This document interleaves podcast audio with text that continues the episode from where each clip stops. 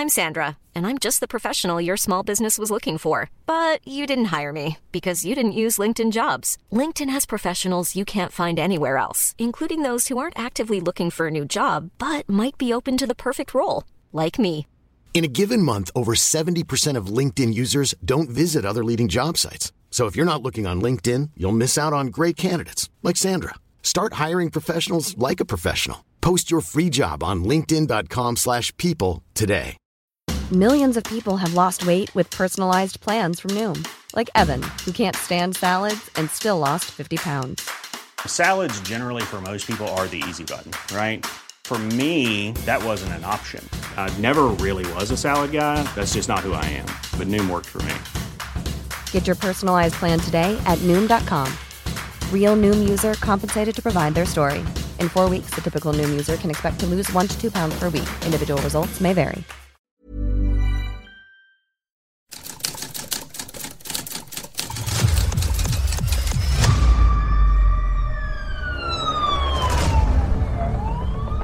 La prensa, 95 años publicando Lo que otros callan.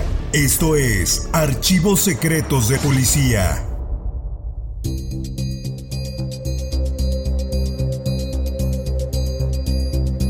Era conocido en el mundo de Lampa como Enrico San Pietro y escenificó una de las más sonadas escapatorias que registra la historia del Palacio Negro de Lecumberri.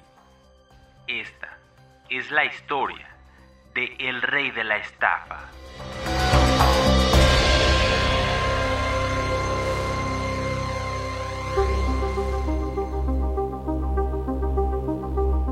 ¿Quién fue Alfredo Héctor Donadieu y por qué su escape se convirtió en espectacular?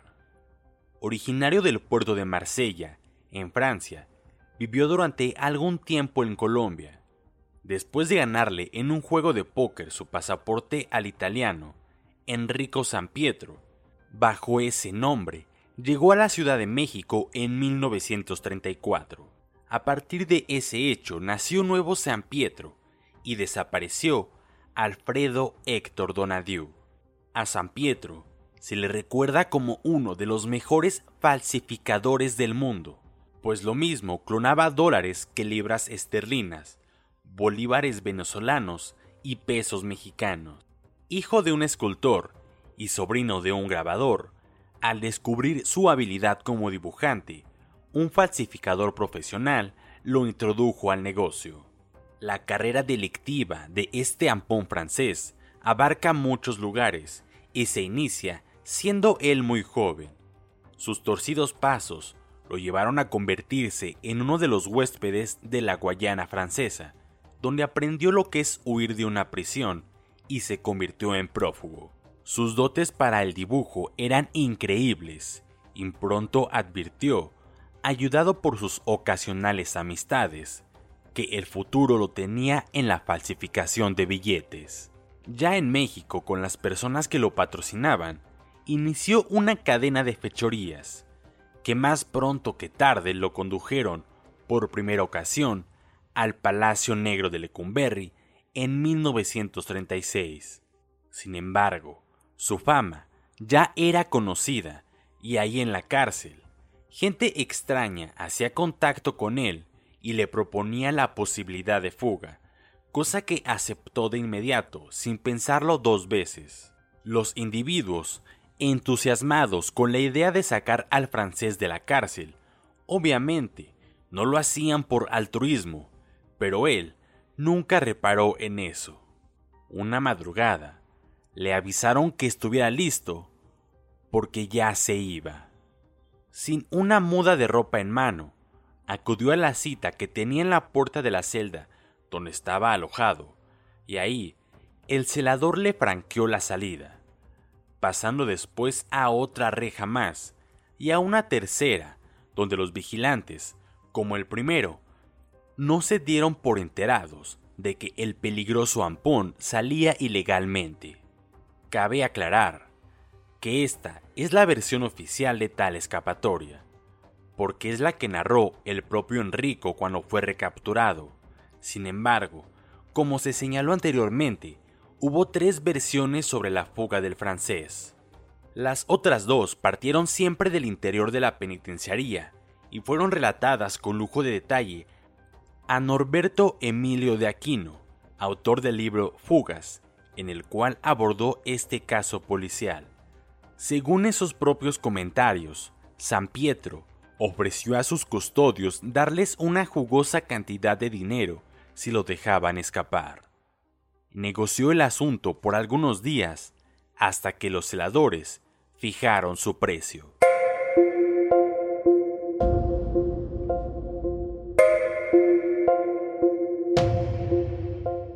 Cuentan los reos de aquella época que Enrico llevaba un envoltorio en el que se apreciaba la nariz de un billete de mil pesos, que por entonces eran los de mayor denominación que circulaban. Al solo hecho de mostrar aquel paquete, las rejas se fueron abriendo y al llegar a la última, al tiempo que abandonaba la prisión, entregó el envoltorio al celador. Gustosos, se reunieron los involucrados en aquella protección de escapatoria del francés para repartirse el dinero, encontrando con que hasta arriba del paquete había un billete de mil pesos y otro abajo del envoltorio, pero en medio solo existían infinidad de recortes de periódicos del tamaño de los billetes reales. Y así, con un pago real de dos mil pesos, evadió la prisión. El otro relato, respecto a la huida de San Pietro, es un poco más chusco, porque según muchos reclusos y no pocos vigilantes del penal, la evasión tuvo su parte expectante.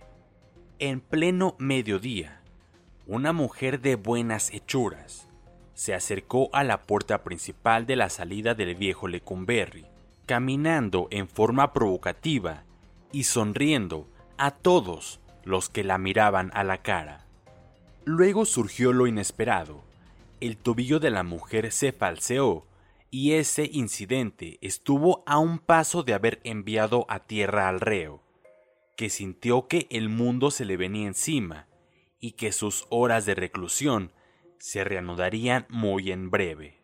Alcanzó a equilibrarse, mientras algunos de los propios vigilantes corrían hacia ella para ayudarla a no llegar al suelo. Sorprendida, al recuperarse del susto, agradeció la atención y con otra sonrisa más coqueta, reanudó la marcha. Pero el tobillo le dolía al máximo y casi no podía mantenerse en pie, y menos aún caminar con rapidez. Mientras tanto, las miradas convergían en ella. Casi había transpuesto la última reja, sin mayor problema, cuando tuvo que recurrir a lo que pudo haberlo descubierto por completo. Como el dolor del tobillo era cada vez mayor y los tacones de los zapatos le bailaban, estando a punto de caer, decidió quitárselos. La historia que se contaba en el Palacio Negro de Lecumberri hablaba de la emoción que aquella escena produjo en los celadores y que los transportó hasta el mismo limbo. Esos momentos fueron aprovechados por el francés, que zapatos en mano y ya en plena calle, corrió en pos de un taxi que lo alejara de su antigua morada.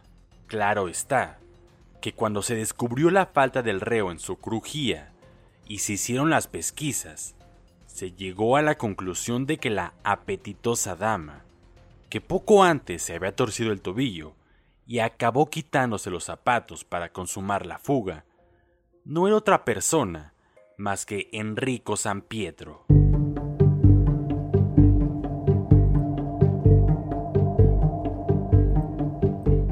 Antes y después de su fuga, San Pietro quedó protegido por la llamada Causa de la Fe, organismo al que pertenecían eclesiásticos y particulares, y que fue creado para luchar contra las medidas que en aquel entonces estaban en vigor para impedir la práctica de la fe cristiana.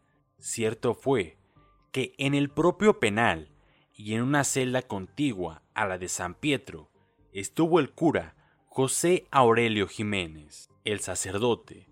Desde detrás de los barrotes encabezaba una furtiva y poderosa organización religiosa, saldo de aquellos tiempos funestos de la guerra de 1926 entre el Estado y la Iglesia, que había dejado un saldo de más de 30.000 muertos. La causa de la fe tenía entre sus miembros a personalidades de mucho poder y dinero, ya que había infiltrado a gente de su confianza entre el personal de vigilancia del penal, con objeto de facilitarle pequeñas comodidades y mucha impunidad al sacerdote Jiménez. Esta organización se acercó a la francés y lo protegió, escondiéndolo tras su fuga en diversos domicilios para ponerlo a salvo de la policía que lo buscaba para reingresarlo a Lecumberri. Sin embargo, esa protección no era ni por simpatía ni por amistad, sino por el claro afán de explotarlo, ponerlo a falsificar papel moneda mientras lo tenían preso, como en Lecumberri, para usufructuar ellos los beneficios, aun cuando sabían el castigo que podía llegar a sufrir.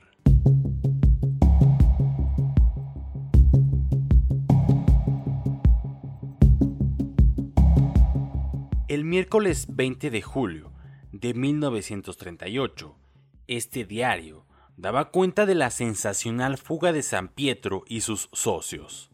La nota señalaba que por la puerta principal de la penitenciaría del distrito salieron tranquilamente a la una de la mañana de ese día tres hombres peligrosos. Enrico San Pietro, habilísimo falsificador de billetes, prófugo de la isla del Diablo y de la penitenciaría de Bruselas. Carlos Federico Hesselbart, autor de un escandaloso fraude a la dirección de correos por medio de giros falsos. Y el jalisciense Francisco Godoy Ibáñez, reo sentenciado por homicidio de carácter pasional y compañero de celda de San Pietro. Desde que Enrico ingresó a la penitenciaría, se habló de que era un hombre audaz para la falsificación, corriendo la versión de que se podría escapar de la prisión cuando le viniera la gana, lo que finalmente sucedió. Enrico San Pietro era muy afecto a vestirse de militar y sentía demasiada protección encima para eludir a sus perseguidores policíacos. Salían los zampones del domicilio en donde se ocultaba el prófugo francés, y le entregaban a éste una determinada cantidad de los dólares que él mismo había confeccionado. Otro tanto llevaba cada uno de sus acompañantes, designados por el alto mando de la causa de la fe, para encaminarse a introducir el dinero en el comercio y cambiarlos por billetes auténticos. El auto en que viajaban era estacionado en determinado lugar y ahí se dividían, llegando, por ejemplo, a la calle de Madero, en donde dos de los circuladores se encaminaban por una acera y los otros dos, entre ellos el capitán San Pietro, por la otra. Su misión era entrar a cada comercio que hallaban a su paso y comprar lo que se expidiera ahí, pagando con los billetes falsos, y recibiendo cambio con dinero real. Adquirirían objetos que costaran menos del valor de cada billete que usaban para tener opción al lavado de dinero, que entonces no se conocía bajo ese nombre. Aquel modo de estafa era repetido todos los días de la semana y por todas las calles de la ciudad, lo que indica las cuantiosas ganancias que la llamada causa de la fe alcanzaba gracias al trabajo de Enrico San Pietro, que a cambio de ello tenía casa y comida. En un momento en que los comerciantes se percataron del fraude que se estaba cometiendo en su agravio, denunciaron los hechos a la policía y Alfonso Frías y sus huestes del Banco de México tomaron el hilo del caso e iniciaron la búsqueda de los ampones. No se les aprendió de inmediato, las investigaciones de los sabuesos policiales fueron arduas para llegar al centro de la fábrica de billetes y dar con los principales responsables de los cuantiosos fraudes. La madrugada del 9 de abril de 1948, Enrico San Pietro fue recapturado por agentes de la Policía Judicial Federal en la delegación Iztapalapa y la prensa dio con detalle este hecho. Al realizarse la detención, San Pietro fue trasladado a la Procuraduría donde lo interrogó personalmente el licenciado de la Vega. Enrico San Pietro hizo al señor procurador una extensa confesión de las falsificaciones realizadas en México y además se refirió a las que hizo anteriormente en Estados Unidos y en Cuba. Al ser aprendido me di cuenta de que había sido víctima nuevamente de los miembros de la causa de la fe. Y cuando se absolvió a Lorendain, se me recluyó en la Crujía 1, celda 22, en donde me encuentro incomunicado. Terminó diciendo que en 1938 los celadores no le ayudaron en su fuga y que él no fue responsable ni de la falsificación ni circulación de billetes.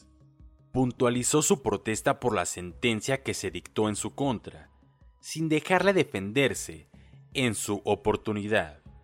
Y para finalizar, cuando Enrico San Pietro cumplió su condena, se le deportó a Francia en 1961, aclarándose así la lista de fechorías del hábil falsificador de billetes, que sin duda inspiraron a otros ambiciosos delincuentes a seguir sus pasos.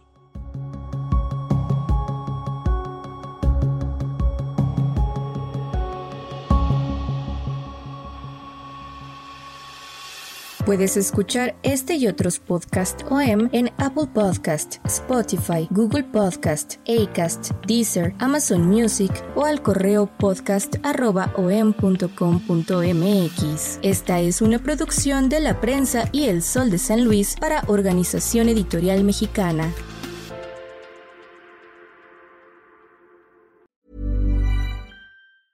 Even when we're on a budget, we still deserve nice things.